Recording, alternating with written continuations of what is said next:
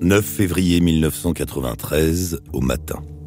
Nous sommes à Prefsin, à la frontière avec la Suisse, juste à côté de Genève.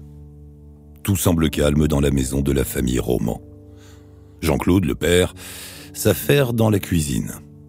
Il nettoie soigneusement un rouleau à pâtisserie dans le lavabo, à l'eau froide.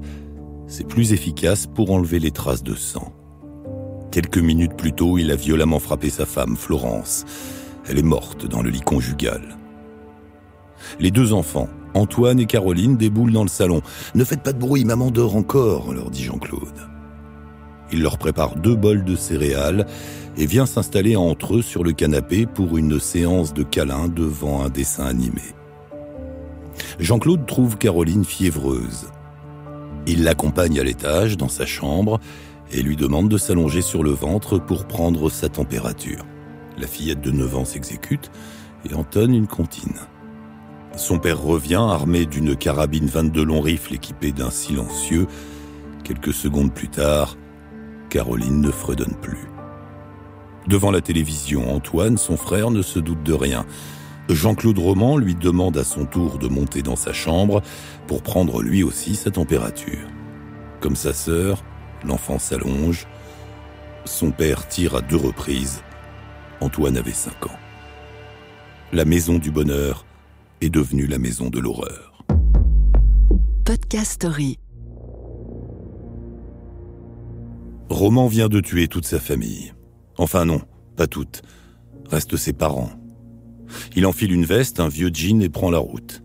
Quelques kilomètres le séparent de la maison où vivent son père et sa mère à Clairvaux-les-Lacs. Aimé et Anne-Marie Roman sont fiers de leur fils unique. Il leur rend souvent visite et déjeune avec eux tous les jeudis. Avec son poste de chercheur à l'Organisation mondiale de la santé, il est très pris. Mais ça ne l'empêche pas d'être serviable et prévenant. C'est lui qui s'occupe des comptes en banque de ses parents et des tracasseries du quotidien. D'ailleurs, dans la chambre qu'il occupait enfant, une gaine d'aération défectueuse diffuse de mauvaises odeurs. Il faudrait qu'il y jette un œil. Jean-Claude monte au premier étage avec son père. Aimé Roman est accroupi face au mur devant la bouche d'aération quand il reçoit deux balles dans le dos. Son fils recouvre le corps d'un édredon lit de vin. Puis il appelle sa mère, lui demande de les rejoindre, lui tire deux balles dans la poitrine et dissimule sa dépouille avec un dessus de lit vert. Avant de quitter la maison, le médecin réserve le même sort au chien. Imperturbable, Jean-Claude Roman reprend la route. Il a rendez-vous à Paris avec son ancienne maîtresse, Corinne. Ce soir, ils doivent se rendre chez Bernard Kouchner dans sa maison secondaire à Fontainebleau. Grâce à son travail, Roman le connaît bien. Il a proposé ce dîner à Corinne qui admire Kouchner. Mais le couple se perd en route. Roman se gare à côté d'une cabine téléphonique. Corinne sort aussi de la voiture. Roman se jette sur elle et l'asperge de gaz lacrymogène. Tous les deux se retrouvent à terre et luttent. Roman sort une cordelette et tente d'étrangler la jeune femme qui parvient à crier ⁇ Mes enfants, pense à mes enfants !⁇ Jean-Claude s'arrête, subitement. Il est hagard, il se demande ce qui vient de leur arriver. Corinne, elle est sous le choc. Il décide de rebrousser chemin. Roman fait promettre à Corinne de ne pas parler de l'incident, en échange de quoi il s'engage à consulter un psychiatre. Après l'avoir déposée chez elle, il roule toute la nuit et rejoint sa maison à l'aube. Puis il traîne. L'issue approche, il le sait. Mais il repousse l'échéance. L'homme passe l'après-midi sur le canapé devant la télévision. La nuit est arrivée depuis longtemps quand Roman se remet en mouvement. Il prend des jerrycans, verse de l'essence dans le grenier, sur les enfants, sur Florence et dans l'escalier. Puis il enfile son pyjama comme si une journée normale touchait à sa fin. Peu avant 4 heures du matin, quand il entend les éboueurs, il met le feu à la maison. De retour dans sa chambre, il pousse quelques vêtements contre la porte pour la calfeutrer. Dans la foulée, il ingère 20 gélules de Nambutal, un barbiturique utilisé comme somnifère. Alerté par les flammes, les éboueurs tambourinent à la porte d'entrée. Suffocant dans sa chambre en fumée, Jean-Claude Roman se traîne hors du lit et ouvre la fenêtre dans un dernier effort, un dernier réflexe. Luc l'admiral est réveillé par un coup de téléphone. La maison de son meilleur ami, le docteur Jean-Claude Roman, est en feu. Affolé, Luc se rend sur les lieux. Quand il arrive, les pompiers sont en train de sortir les corps des enfants et de Florence. Le dernier à être évacué est Jean-Claude. C'est le seul survivant. Il est conduit à l'hôpital de Genève. Dans la commune paisible, c'est la stupeur. Luc est médecin, lui aussi. Mais il a un poste plus modeste que Jean-Claude, qui travaille donc à l'Organisation mondiale de la santé. Lui est généraliste. Chez Jean-Claude, il est accueilli par des gendarmes qui lui annoncent la terrible vérité. Florence, Caroline et Antoine sont morts avant l'incendie. Elle a succombé à des coups violents. Les enfants ont été tués par balles. Par ailleurs, quand un oncle de Jean-Claude a voulu prévenir ses parents, on les a retrouvés morts dans leur maison. Eux aussi ont été tués par balles. Et ce n'est pas fini. D'après les enquêteurs, à l'OMS, personne n'a jamais entendu parler de Jean-Claude Roman, qui n'est pas non plus inscrit à l'ordre des médecins. Enfin, les hôpitaux de Paris et la faculté de médecine de Lyon, où il est censé avoir poursuivi ses études, n'ont jamais entendu parler de lui. Jean-Claude Roman, l'homme dont la vie était un mensonge. La jeunesse de l'engrenage dans lequel s'est enferré Jean-Claude Roman remonte à l'année 1975. Au printemps, alors qu'il a 20 ans, il finit sa deuxième année de médecine à Lyon. Les examens pour passer au niveau supérieur sont une formalité, c'est un étudiant brillant. Mais Roman vit un drame sentimental. Il vient d'être éconduit par une jeune femme dont il était pris depuis longtemps, Florence Crollet, une cousine éloignée qui poursuit des études de médecine dans la même université. Roman sombre dans la dépression. Un matin, il ne se rend pas à l'une des épreuves de ses examens, et lors de la session de rattrapage de septembre, il laisse passer sa chance. Depuis le studio que lui ont acheté ses parents, l'étudiant regarde les heures défiler. Quelques semaines plus tard, Jean-Claude Roman annonce à qui veut bien l'entendre qu'il a réussi ses examens et passe en troisième année. Bien sûr, c'est faux. Il passe le premier trimestre de sa troisième année fictive enfermé dans son studio volet clos. Un jour de décembre, Luc l'admiral, qui suit les mêmes études, vient le tirer de sa torpeur. À ce moment-là, Roman peut encore tout avouer, faire amende honorable auprès de l'université et enterrer ses quelques semaines de déroute. À la place, il s'enlise davantage dans le mensonge. Alors que son ami s'étonne de son mutisme, Jean-Claude lui annonce qu'on lui a détecté un cancer, un lymphome, une maladie bien pratique pour le mythomane, car elle est capricieuse, ponctuée de périodes de rémission et de rechute. La terrible nouvelle de sa maladie s'ébruite, et Florence est bientôt mise au courant. Jean-Claude déclare alors vouloir affronter cette épreuve tout seul et refuse d'attirer la pitié. Quelques mois plus tard, Florence lui revient, et en 1980, elle l'épouse chez ses parents à Annecy.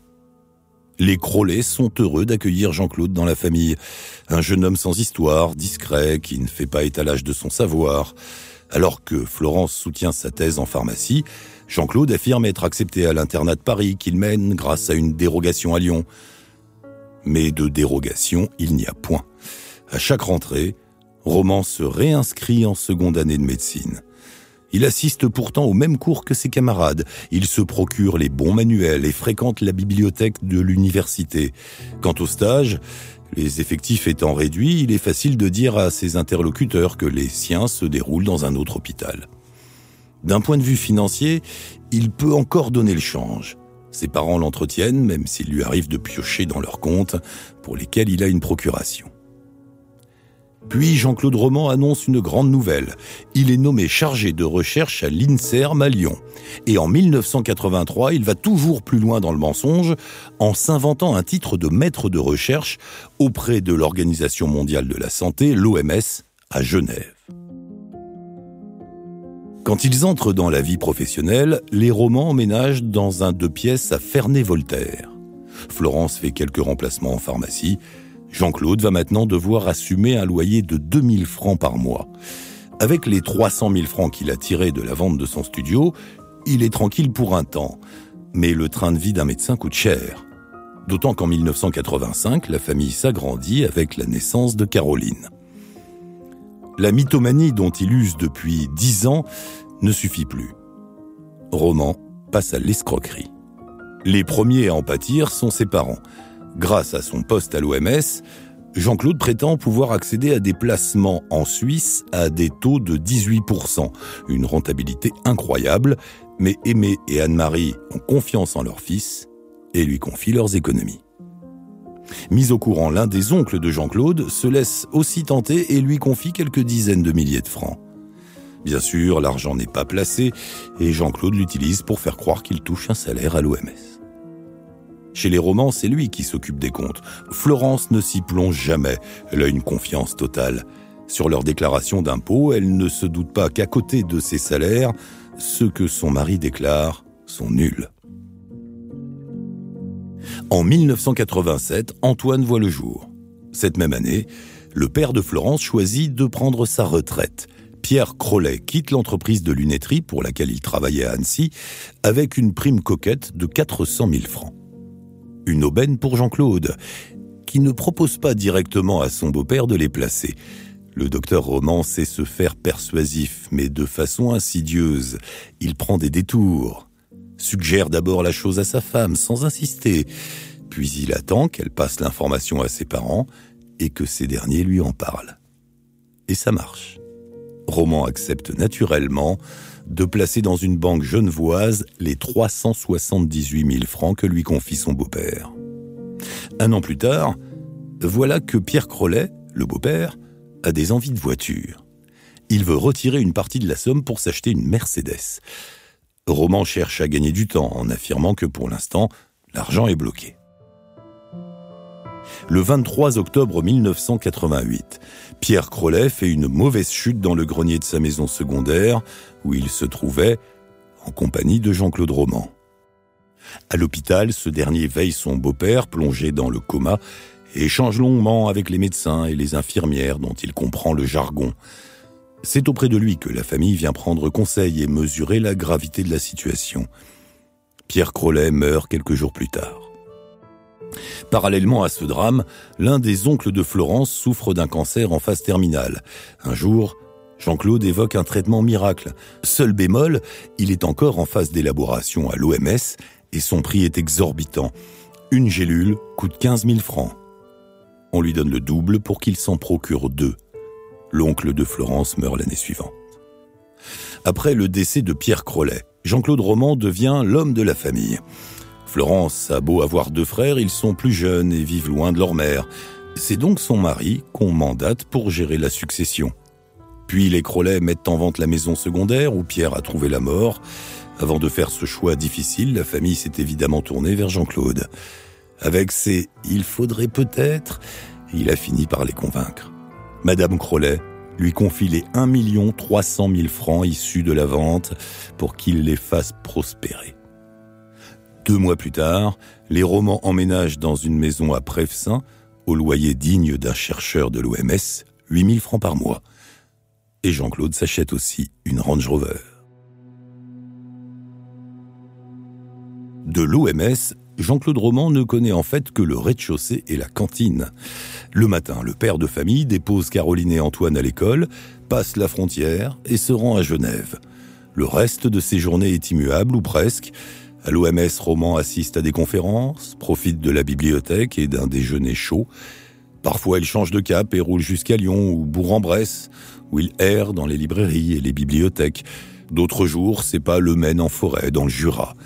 Il lui arrive aussi de se garer sur un parking ou une aire d'autoroute. Dans sa voiture, il se nourrit de sandwichs, écoute la radio et lit des revues scientifiques pendant des heures. Jean-Claude Roman n'a jamais emmené sa famille à l'OMS, à laquelle il a simplement indiqué la fenêtre de son bureau, là au troisième étage du grand bâtiment.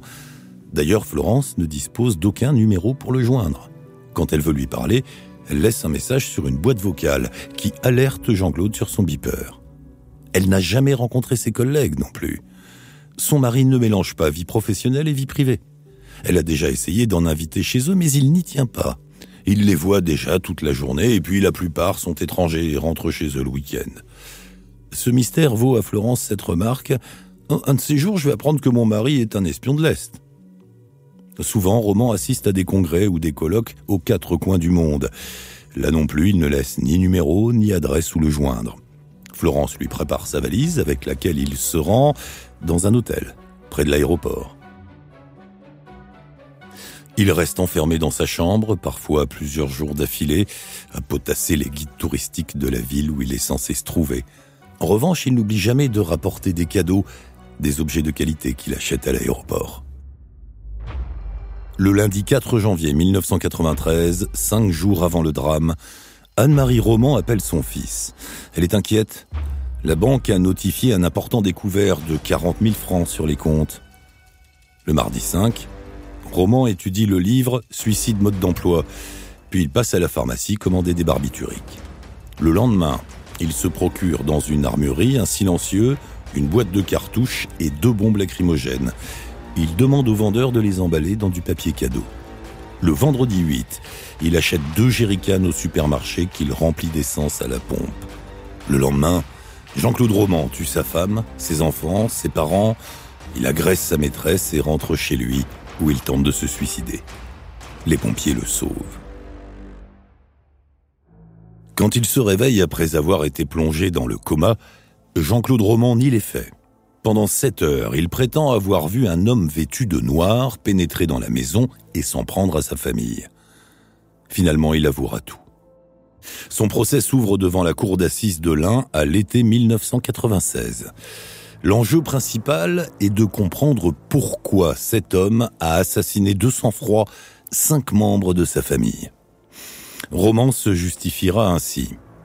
Mes parents auraient été prêts à m'écouter sans doute. Florence aussi y aurait été prête, mais je n'ai pas su parler. Et quand on est pris dans cet engrenage de ne pas vouloir décevoir, le premier mensonge en appelle un autre et c'est toute une vie. Le 2 juillet 1996, Jean-Claude Roman est condamné à la réclusion criminelle à perpétuité, assorti de 22 ans de sûreté pour les meurtres de sa femme, de ses enfants et de ses parents, et de la tentative de meurtre de Corinne. Quant à la mort de son beau-père, dont l'on soupçonnait les Crolets, il a bénéficié d'un non-lieu. Déroutante, l'affaire a donné lieu à de nombreux documentaires, des ouvrages, des fictions, le livre L'adversaire de Emmanuel Carrère a même été adapté au cinéma. Jean-Claude Roman a été libéré en juin 2019 après 26 ans de détention. Sous surveillance électronique, il a pris le chemin de l'abbaye de Fontgombault. Un dernier élément pour conclure cette histoire. Alors qu'il a 17 ans, Roman obtient son bac avec une excellente note en philosophie. Le sujet était La vérité existe-t-elle? Podcast Story. On a tous une histoire à écouter.